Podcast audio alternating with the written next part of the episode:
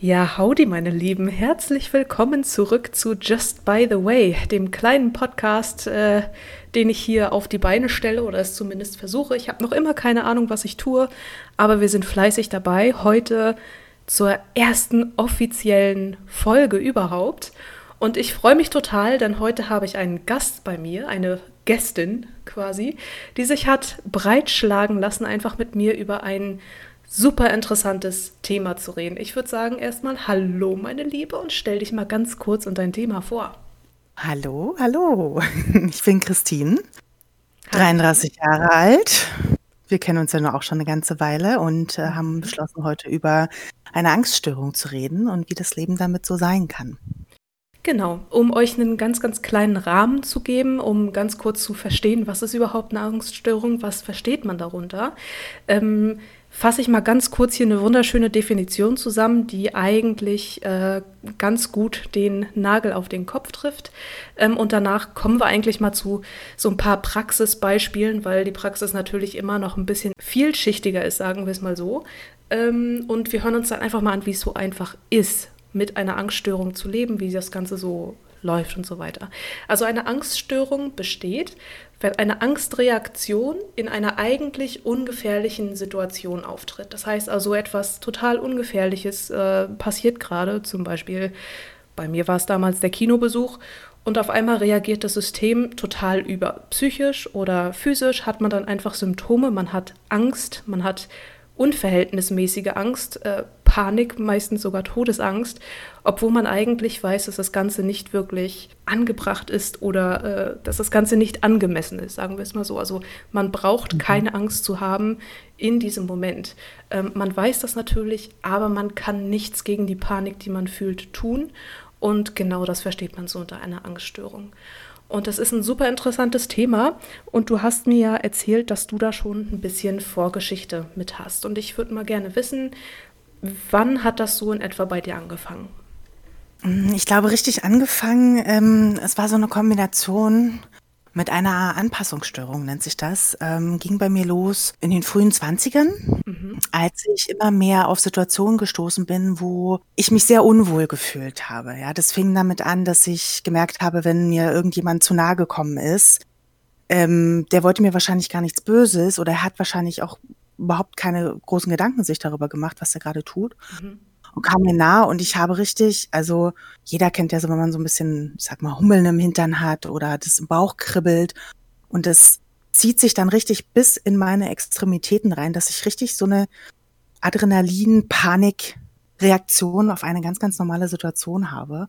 Mhm. Und es hat sich wirklich so weit dann auch entwickelt, dass es anfing, dass ich schwer Telefongespräche führen konnte, mhm. weil ich da richtig Panik vorgekriegt habe kurz in dem Moment, wo es das erste Mal geklingelt hat, sind, ist der ganze Körper so auf, auf Alarmstufe, so kurz bevor man von der Klippe runterspringt, gefühlt. Ähm, das hat sich dann wirklich in den 20ern bei mir ganz stark entwickelt und diese Anpassungsstörung hat damit reingespielt, als ich ich bin nach Amerika gezogen, als ich uh, 25 Jahre, glaube ich, alt war. Und äh, es war eine neue Umgebung. Kulturschock kommt natürlich oben drauf. Ne? Klar, man hat im ersten Moment nicht sonderlich viele Freunde. Und das hat sich auch irgendwann alles gelegt, aber mein Körper ist da irgendwie nicht hinterhergekommen. Ich habe trotzdem immer noch, wenn mich, wenn ich irgendjemanden neu kennengelernt habe, sofort wieder diese Panikreaktion bekommen von, oh Gott, was ist, wenn der mich nicht mag? Oh Gott, äh, wie, wie gehe ich jetzt weiter? Und bin teilweise, glaube ich, auch ganz komisch angekommen bei Freunden oder bei Leuten, mhm. weil die das Gefühl hatten, was stimmt denn mit ihr nicht, weil ich da sitze, als würde man mich bitten, von einer Klippe zu springen. So. Und das hat sich dann irgendwann auch wirklich bis ins berufliche Leben durchgezogen und bis hin zu Panikattacken. Das ist ja natürlich so eine etwas extreme ähm, Auswirkung von einer Angststörung, aber ja, das, so kam das bei mir. Mhm. Also so eine, so eine schrittweise Entwicklung sozusagen über viele, viele Jahre hinweg sozusagen. Mhm, mhm, genau. Wie ist Ganz das, genau. Ähm, wie, wie genau fühlt sich das an? Du hast es gerade schon so ein bisschen beschrieben. Das ist eher so ein Ziehen, also, also so, so ein ganz, ganz körperliches Gefühl, hast du beschrieben. Mhm. Ist das bei einer Panikattacke genauso? Wo ist da der Unterschied? Also wie, wie ähm, fühlt sich das so an, wenn man tatsächlich gerade sowas, so, so einen richtigen Schub davon hat? Ich glaube, da sind viele ähm, auch nicht, äh, das ist vielen nicht so ganz klar, dass so eine Panikattacke und so eine Angststörung gar nicht unbedingt miteinander hergehen müssen. Mhm. Panikattacken können viele Leute haben. Panikattacken können auch Leute haben, die keine Angststörung haben. Einfach, wenn der Körper in dem Moment vollkommen über, überwältigt ist. Mhm. Bei mir äußert sich das in zwei Sachen. Also Panikattacken äußern sich tatsächlich so mit diesen typischen Symptomen von, ich krieg richtig Herzklopfen, mir wird ein bisschen schwindlig, vielleicht Kurzatmigkeit, weil du halt so einen hohen Puls hast, ähm, mhm. kalte Finger, klamme Hände, bis hin zu wirklich körperlichen Auswirkungen von, ähm, ja, ne, also sagen wir es wie es ist. Man bekommt auch mal gerne Durchfall oder man, also ich kenne auch Freunde, die, die sich davon übergeben müssen, halt einfach, weil das System so in, in diesem Panikmodus ist, ja, mhm. wie wenn man ein Trauma erlebt. Und das ist für mich eine Panikattacke und die können gerade unter Stress natürlich sehr kommen und häufig haben die ja den, den so wirklich einen Auslöser. Ja, also ich habe häufiger mal gehört, man soll überlegen, hat man, ist man gestresst, ist man müde, hat man Angst, hat man Hunger oder, und dann soll man so ein bisschen ausloten, woher das kommt, um sich wieder runterzuholen. Und bei der Angststörung kann es aber auch durchaus sein, dass man so eine, so eine Angstattacke hat, dass man so eine innere Unruhe hat, mhm. so wie wenn man sehr aufgeregt ist von einer großen Prüfung oder von einem ganz, ganz besonderen Ereignis.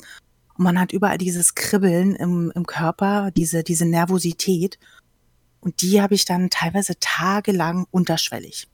Den ganzen Tag. Mhm. Und dann rede ich auch absoluten Mist und rede unglaublich viel. Oder ich rede gar nicht. Und ähm, man kommt überhaupt nicht zur Ruhe. Schlafen ist fast ausgeschlossen, weil du ständig so ein bisschen, bisschen Puls, ein bisschen Nervosität hast und ständig kommt dein Hirn hinten rein und sagt, ach, weißt du noch, damals in der fünften Klasse, als du dich vor allem auf, die, auf den Hintern gesetzt hast, ja, ne, das war toll, oder? Und genau so geht das dann die ganze Zeit. Gedanklich, körperlich, boah, hin und her. Ich, ich wollte nur hinzufügen, da kann man dann quasi sagen, also dass diese so eine Panikattacke sehr viel intensiver ist, aber über einen kürzeren Zeitraum und sozusagen diese Angststörung per se äh, tatsächlich sehr, sehr lange braucht, aber dafür nicht so ganz krass ausgeprägt ist, ja?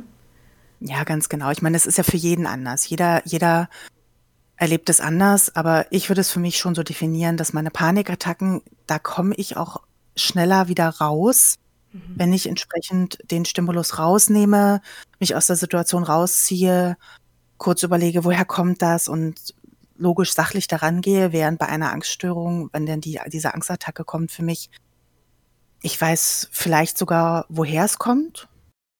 Und selbst dann ist es sehr schwierig, mich da rauszuholen. Aber es ist auch nicht immer der Fall. Und das, so wie ich das von, von anderen auch gehört habe, die das auch beschreiben, jeder hat da so seine eigenen Trigger, jeder hat so seine eigenen ähm, Erlebnisse damit. Und für mich ist das meistens so. Ja. Du mhm. hast gerade angesprochen Trigger, das finde ich unglaublich interessant. Gibt es solche äh, bestimmten Situationen oder Erlebnisse oder, oder äh, weiß ich nicht, vielleicht sogar Aussagen von anderen Menschen, die dich vielleicht sogar in so eine Angstsituation richtig versetzen können?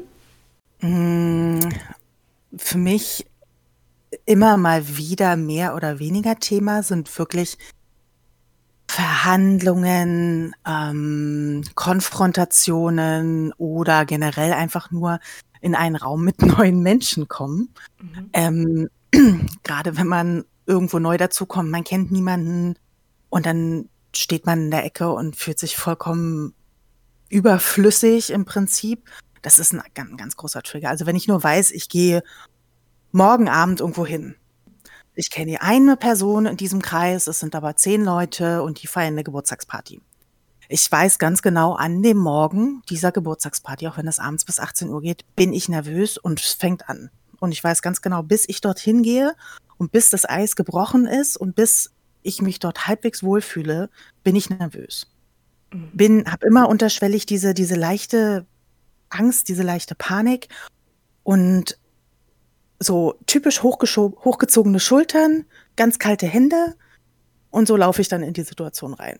Mache mir auch tausend Gedanken, ja, mhm. also alle Eventualitäten müssen abgedeckt werden. Ich gucke fünfmal auf die App, ob ich denn auch richtig mir rausgesucht habe, wie ich da hinkomme. Überlege 20 Mal, ob ich alles eingepackt habe, was ich will. Also bin auch wirklich durch diese Angststörung zu so einem Überpacker geworden. Ich habe ständig, meine Handtasche ist immer zu groß, grundsätzlich. Äh, einfach so dieses alle Eventualitäten abdecken und dann tausend Szenarien vorstellen im Kopf, wie es laufen könnte. Und im Endeffekt ist es wahrscheinlich ganz entspannt. Hm. Wahrscheinlich komme ich rein, hi, wer bist du? Ach, hallo, schön dich kennenzulernen. Was machst du? Wer kommst du hier? Willst du ein Bier haben und fertig. Aber diese, dieses dorthin zu kommen, das sind diese Gedanken, ja, also sowas ist, ist zum Beispiel einer der Auslöser, ja. Hm. Dann muss ich sagen, das klingt äh, sehr, sehr äh, bekannt. Ich hatte ja, glaube ich, dir davon erzählt, diese, ähm, dass ich, ich war ja vor, ich glaube, zwei Jahren das erste Mal tatsächlich direkt allein im, im Urlaub tatsächlich und, und, bin auch das ja. erste Mal geflogen. Und ähm, also ich sage dir vorher die Gedanken, die ich vorher hatte, weißt du, in Gedanken bin ich zehnmal abgestürzt. Ähm, ja. Der Flug, ich habe ihn überlebt. Das, äh, das war sehr viel weniger schlimm, als ich es mir letztendlich ausgemalt habe. Aber dieses sich selbst quasi Panik machen, das, das kenne ich sehr, sehr gut. Ähm, ich glaube, da können sich wahrscheinlich Absolut. viele mit identifizieren. Absolut. Ich ähm, habe auch gerade ein ganz tolles Hörbuch gehört. Ähm, Vielleicht kann ich hier mal ein bisschen nebenbei Werbung machen, weil ich den wirklich ganz toll fand. Also vielleicht kennen einige Very British Problems. Das ist ein, ein, ein Kanal auf Twitter und auch auf Instagram mittlerweile. Und der äh, Autor Rob Temple hat ein Buch geschrieben, ähm, Born to be Mild, The Adventures of the Anxious. Und beschreibt so ein bisschen sein Leben mit so einer Angststörung auch und hat natürlich noch ein paar andere Probleme. Da gibt es auch andere mentale Probleme dahinter, also Sucht und ähm, körperliche Probleme. Aber er beschreibt sehr gut Situationen, genau sowas. Macht sich tausend Gedanken, äh, vollkommen nervös, ohne Grund. Oder noch besser, fährt in Urlaub und äh, ist die ganze Zeit so angespannt, dass er nur im Hotelzimmer bleibt. Mhm. Okay. Einfach weil draußen muss man mit Menschen agieren und da könnte so viel schiefgehen. Und so vorplanen und immer im Hinterkopf haben, was kann denn passieren, was kann schiefgehen. Und das beschreibt er unglaublich toll im Buch. Und ich bin durch hier durch Berlin gelaufen und habe mir bin lange lange spazieren gegangen und habe mir das nebenbei immer angehört und habe immer vielleicht auch ein bisschen komische Blicke von Leuten bekommen, weil ich einfach da saß und ein bisschen vor mich hingekichert habe, weil ich mir dachte, genau das bin ich. Das ist so genau, wie ich auch wirklich bin und wo man auch merkt, was die Angststörung auch teilweise mit einem macht, ne? Hm. Wenn wir jetzt, äh, davon sprechen dass du mit sowas zu tun hast? Also wenn du jetzt zum Beispiel sagen würdest, ähm, von sieben Tagen in einer Woche, wie oft würdest du sagen, bist du von dieser Angststörung beeinträchtigt? Was tut das mit deinem, also wie macht sich sowas im Alltag äh, noch bemerkbar? Schränkt dich das irgendwie ein oder wie wirkt sich das vielleicht auf Jobpartnerschaft oder auf Freundschaften oder so aus? Ist da, wie würdest du das mhm. äh, bei dir beschreiben? Ich denke, auf aufs tägliche Leben ist irgendwo beeinflusst es dich immer. Ähm, mhm. Wenn ich jetzt in einer Therapie wäre, würde ich wahrscheinlich ein bisschen auch schon, schon mehr wissen, was ich auch dagegen tun kann oder was von meinen Eigenheiten vielleicht auch davon beeinflusst werden. Ähm, leider ist ja in Deutschland das gerade ein bisschen schwierig, gerade in Berlin einen Therapieplatz zu finden. Deswegen kämpfe ich mhm. mich gerade noch selbst durch. Ähm, ich denke schon, dass es sich auf jeden Fall auf die Partnerschaft und auch auf die Freundschaft auswirken kann, aber nicht so, dass Leute mich wahrnehmen als jemand, der eine Angststörung hat. Das kannst du ja bestimmt bestätigen, dass viele Leute immer denken, oh, die rockt alles, die, die macht das halt und die ist so, so engagiert und ich höre immer ganz interessante Sachen über mich, mit denen ich mich gar nicht selber identifizieren kann unbedingt immer. Mhm. Weil bei mir immer diese kleine Stimme im Hinterkopf sagt, ja, aber komm, die lachen dich doch bestimmt aus hinter deinem Rücken. Die denken doch bestimmt, mein Gott, was hat die da wieder gerade sich vorgenommen? Mhm. Oder die denken, die hat das jetzt so toll gemacht und eigentlich, also komm, guck dir das doch an, das ist doch vollkommen daneben. Halt, auch mit Freunden, die du sehr, sehr lange kennst. In dem Moment, du fühlst dich gut, du quatschst mit dem, du machst, du tust und irgendwann kommt bei mir dann der Punkt, wo ich merke, sind die wirklich bei mir oder lachen die über mich? Lachen die jetzt darüber, dass ich einen guten Witz gemacht habe oder vielleicht eine lustige Anekdote erzählt habe? Oder fangen die an, mich auszulachen? Hm. Und ich habe es gerade in sehr lauten Umgebungen mit vielen Menschen gemerkt, dass ich mich da ganz schnell rausziehe. Und dann kommt immer, oh, was ist denn los? Bist du müde? Oh, hast du ein zu viel getrunken? Oder äh, was ist denn los? Du bist so ruhig auf einmal. Und das sind dann die Situationen, wo man sich so rauszieht. Mhm. Und sich auch ein bisschen aus dem Geschehen zieht und das in einer ganz verdrehten Weise auf einmal die Situation begutachtet.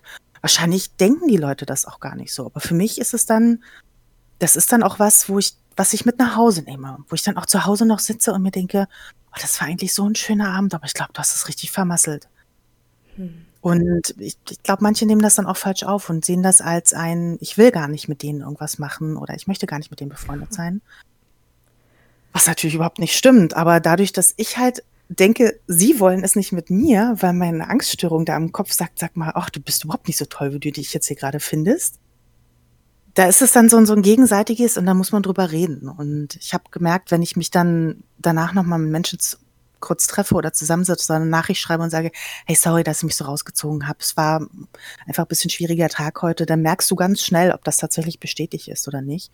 Mhm. Aber das musste musste ich auch erst lernen, Mhm. ähm, um zu hören, ob das wirklich die Auffassung war.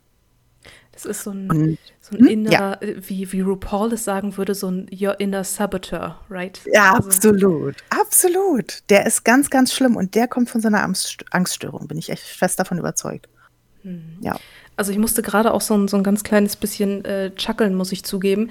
Äh, das Ding ist, was du grade erklärt hast, sich so 'n bisschen rausziehen und so, das ist ja auch Story of my life. Es ist ja Mhm. äh, wir beide, wir kennen uns ja, wie gesagt, schon 'ne Weile und ich bin tatsächlich auch immer die Erste, die von irgendwelchen gesellschaftlichen Ereignissen flieht, ja.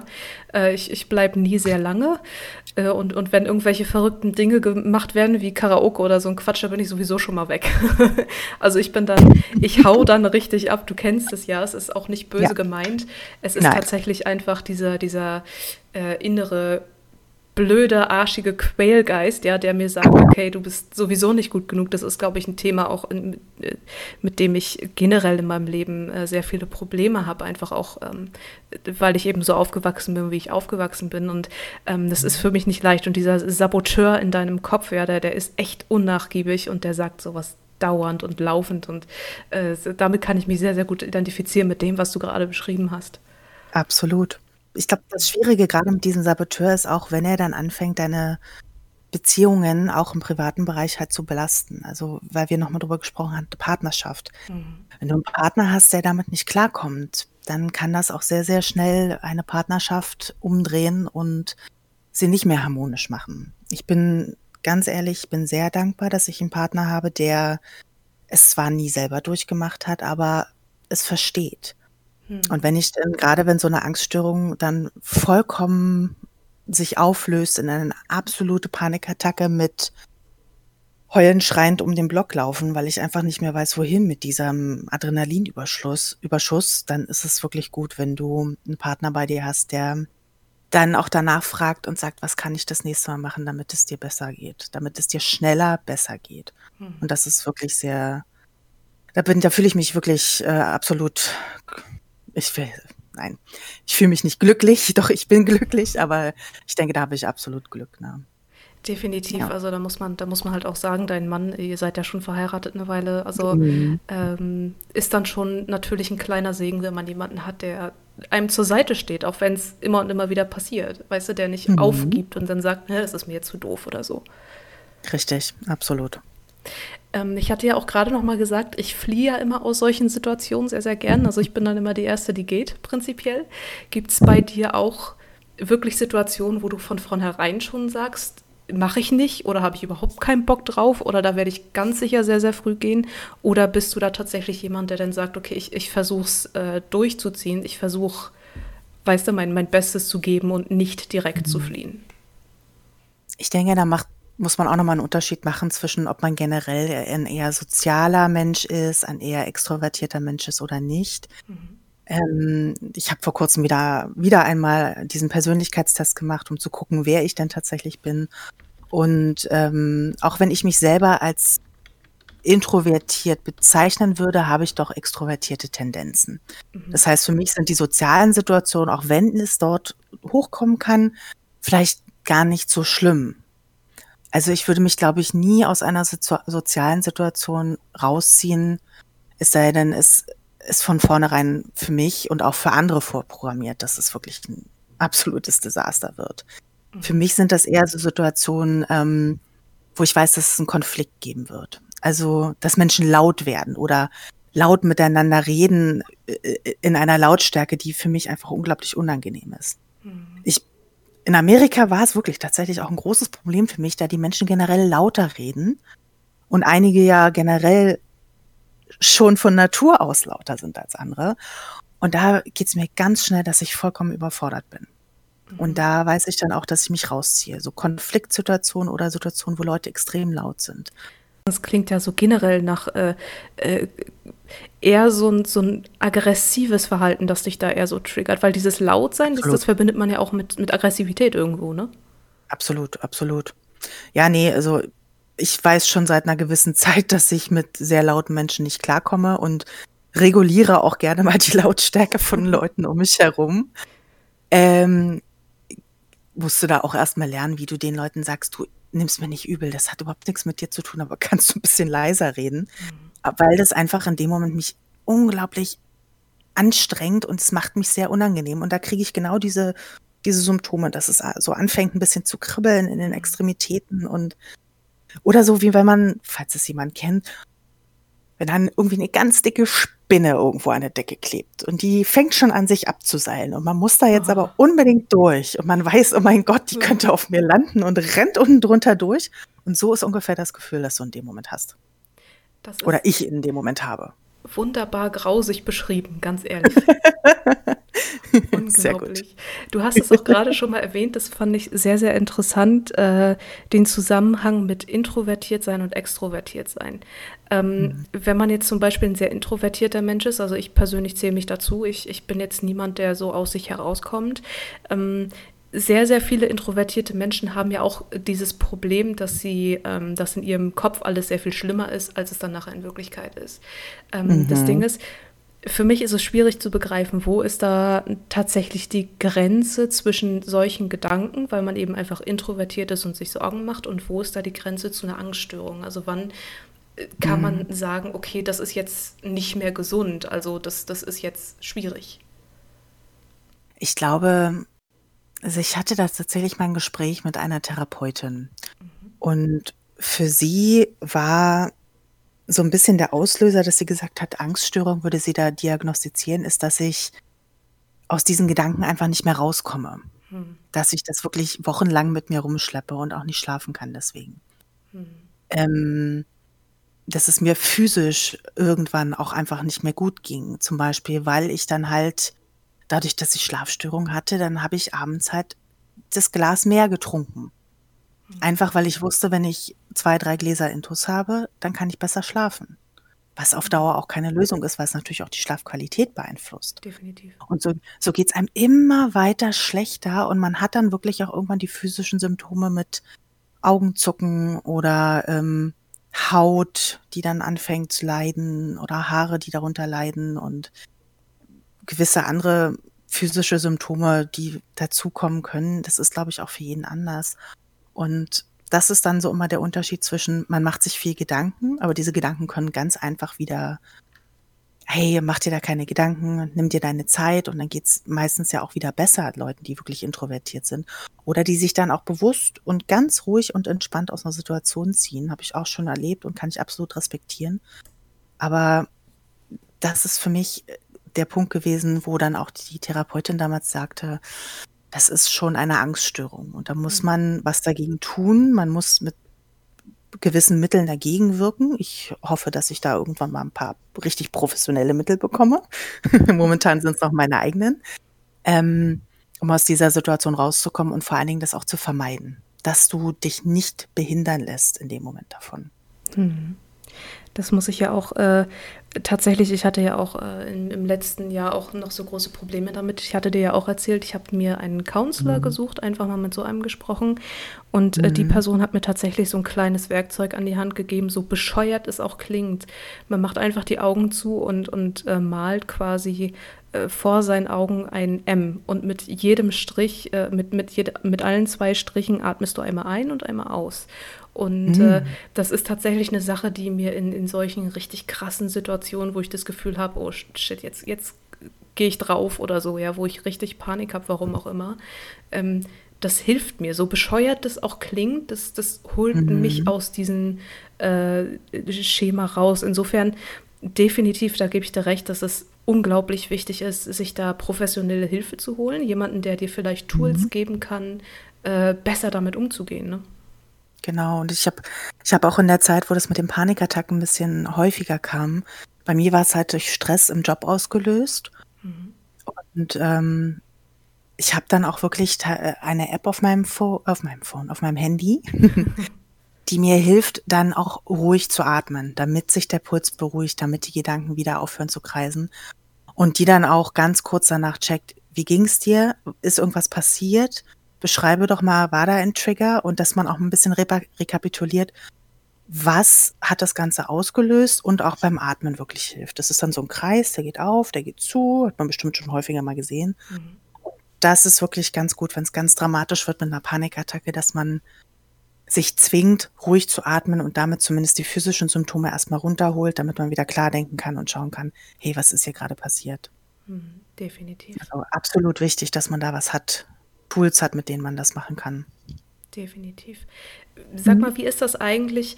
Ich meine, es ist ja natürlich so ein Thema, mit dem man immer struggelt und bei dem man sozusagen lernen muss, das so ein bisschen ähm, ich will nicht sagen aushalten, aber damit einfach umzugehen tatsächlich. Mhm. Wie ist es in Zeiten wie diesen? Gerade jetzt, wo wir ähm, diese ganze Corona-Pandemie haben, ja, da sind Leute ja sowieso schon so ein bisschen on edge. Es ist mhm. nicht so mhm. ganz leicht, mit, mit, der, mit dem Zustand überhaupt an sich klarzukommen. Wenn du dann auch noch unter einer Angststörung leidest, inwiefern macht sich diese ganze Corona-Situation bemerkbar? Macht es das Ganze schlimmer oder sagst du eher, äh, ich bin da eher nicht so doll von betroffen? Wie ist das für dich?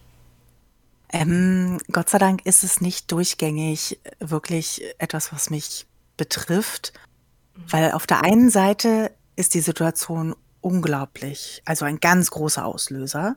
Auf der anderen Seite dadurch, dass wir alle sehr viel zu Hause sind und ich auch, ich bin in meinen eigenen vier Wänden, wo ich es mir schön gemacht habe, wo ich mich wohlfühle. Mhm. Und hier sind keine Trigger.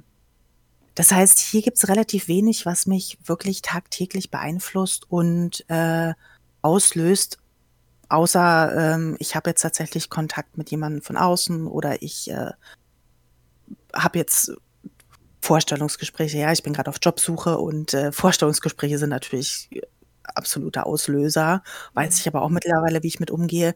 Sowas ja, löst was in einem aus. Ansonsten, meinen eigenen vier Wänden ist das relativ entspannt, weil hier bin ich sicher. Mhm. Hier, hier gibt es das Corona in meinen vier Wänden nicht. Bisher noch nicht. Ich hoffe, das bleibt auch so. Ich klopfe mal sicherheitshalber auf Holz. Ähm, das Einzige, wo es mich beeinflusst, ist, wenn ich draußen bin, wenn ich einkaufen gehe. Gerade am Anfang der Pandemie, ich glaube, da ging es vielen so, dass man immer das Gefühl hatte von, oh Gott, jetzt halt doch mal Abstand. Mein Gott, jetzt hat er schon wieder die Maske unter der Nase. Oder noch besser die Leute, die halt einfach über rumspazieren, keine Masken aufhaben und wo man gefühlt in der Luft die Aerosole sieht, zumindest ging es mir so. Und ich meine Maske so eng um mich rumgeschnallt habe, um mein, mein Gesicht, dass ich auch richtig Abdrücke gekriegt habe, weil ich einfach richtig Panik hatte, dass ich mir das einfange. Ich gehöre nur halt auch noch zur Risikogruppe. Mhm. Ich weiß nicht, wie ich darauf reagieren werde, auch wenn ich noch jung bin. Mhm. Und ähm, es hat mich auch tatsächlich so lange beschäftigt, dass ich angefangen habe, nicht einkaufen zu gehen. Mhm. Das heißt, ich bestelle sehr viel. Ich äh, habe einen, wie gesagt, sehr tollen Mann, der einkaufen geht.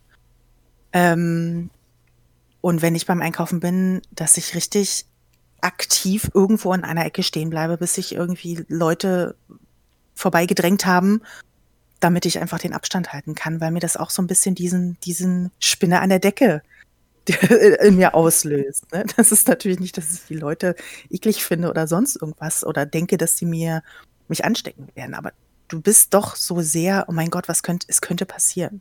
Hm. Und das ist, das ist ein bisschen schwierig in der Pandemie und da habe ich wirklich angefangen, mich auch ein bisschen rauszuziehen. Sehe Freunde nur draußen, was natürlich auch vorbildlich ist, Gott sei Dank.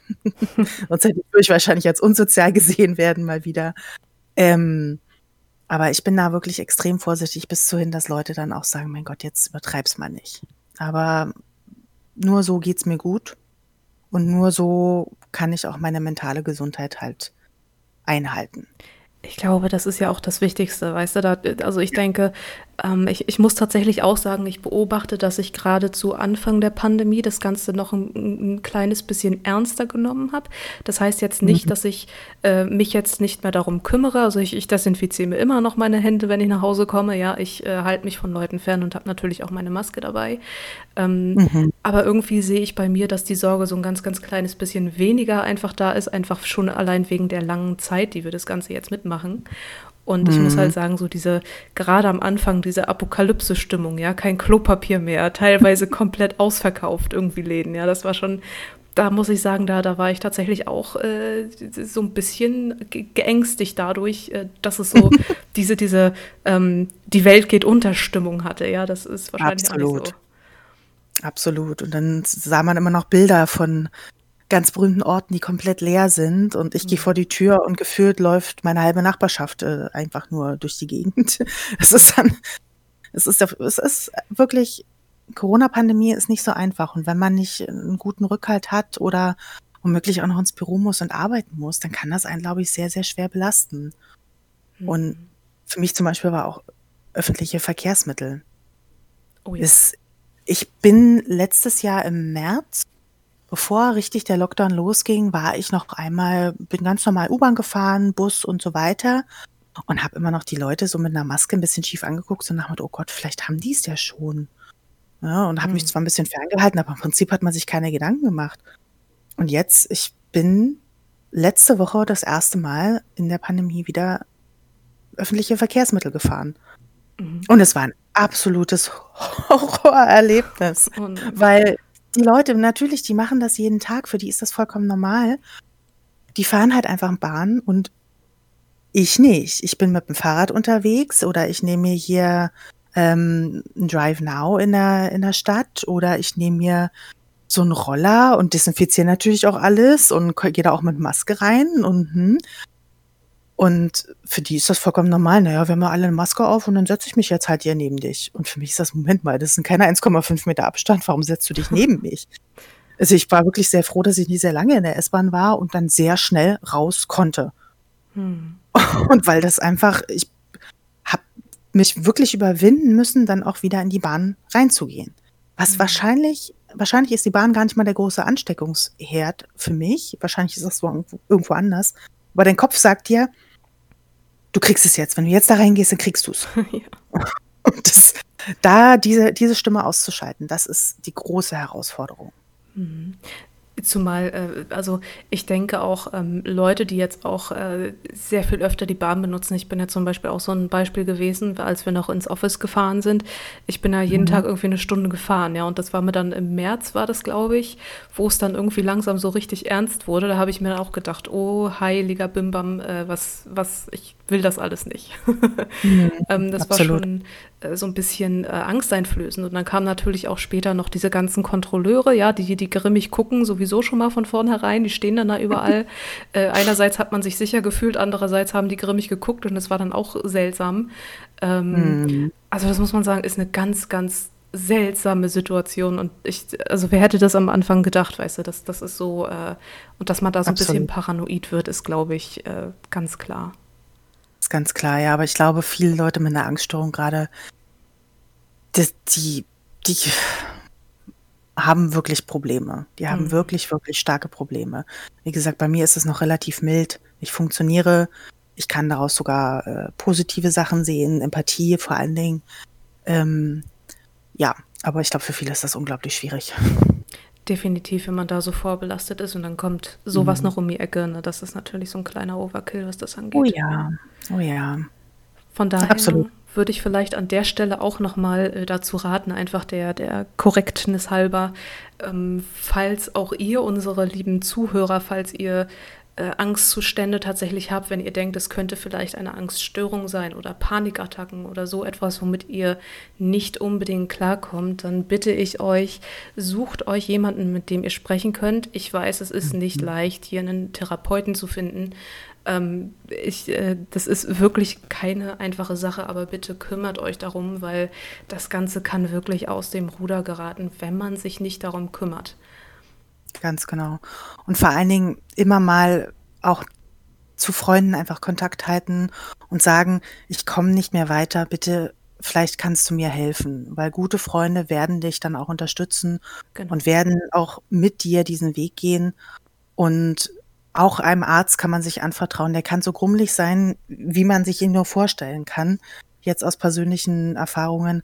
In dem Moment, wo man sagt, ich habe gerade einfach nur noch Angst die ganze Zeit, ich habe Panikattacken, mir geht es nicht gut seelisch, dann nehmen die das auch ernst und helfen dir auch dort Hilfe zu holen und wirklich von einem Professionellen. Und auch in Berlin schafft man es, einen Therapeuten zu finden, wenn man nicht gerade wie ich die Telefonaversion hat und einfach den Hintern nicht hochkriegt und den Anruf tätigt. um das jetzt mal mit einer, mit einer etwas lustigen äh, Anekdote da zu beenden. Ich würde auch tatsächlich nochmal vorschlagen, in die Beschreibung, also in den kleinen Blog, den ich online eingerichtet habe, werde ich auch nochmal eine Anlaufstelle für Leute, die tatsächlich eine, eine Therapie suchen, quasi reinschreiben. Äh, mhm. ich, ich kenne dort jemanden, die hat äh, so ein bisschen eine Erfahrung, wo es da eine Anlaufstelle gibt, äh, wo man vielleicht sogar ein bisschen schneller irgendwo unterkommen kann. Ja, das teile ich einfach mal. Ähm, wenn du magst, äh, kannst du zum Beispiel auch die App einfach nochmal teilen, ähm, von der du gesprochen hattest, das mit der Atmung mhm. und so weiter. Gerne. Dann äh, können wir das vielleicht nochmal als kleines Tool so mit auf den Weg geben.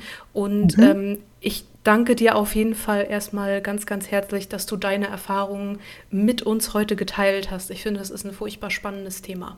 Gerne, gerne. Also ich rede da auch gerne sehr offen drüber, weil umso mehr die Leute wissen, umso normaler wird es, auch darüber zu reden und so schneller kann man auch einfach Hilfe bekommen.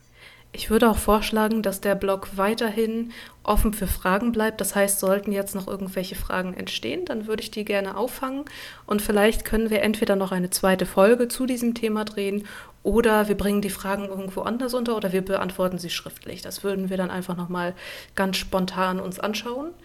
Mhm. Und ähm, ansonsten hoffe ich erstmal, dass ihr das Thema genauso spannend fandet äh, wie ich. Ich bin sehr, sehr äh, fasziniert von den Dingen, die in den Köpfen der Menschen quasi passieren. Ähm, ob das nun gute sind oder auch schlechte, man weiß es nicht. Es ist immer eine sehr, sehr, sehr wirre Welt der Gedanken, ja, und das fand ich, ähm, äh, ist, ist definitiv ein Thema, über das man mal sprechen sollte und über das man mal was gehört haben sollte. Absolut. Ich danke euch auf jeden Fall und dir natürlich auch, liebe Christine. Und gerne, gerne. Ich würde vorschlagen, wir treffen uns einfach zur nächsten Folge, denn vielleicht hören wir dich noch einmal. Da würde ich mich auf jeden Fall sehr freuen. Ja. Und ähm, bis dahin würde ich erstmal sagen, macht's gut, meine Lieben, haltet die Ohren steif und passt gut auf euch auf. Bis zum nächsten Mal. Adieu.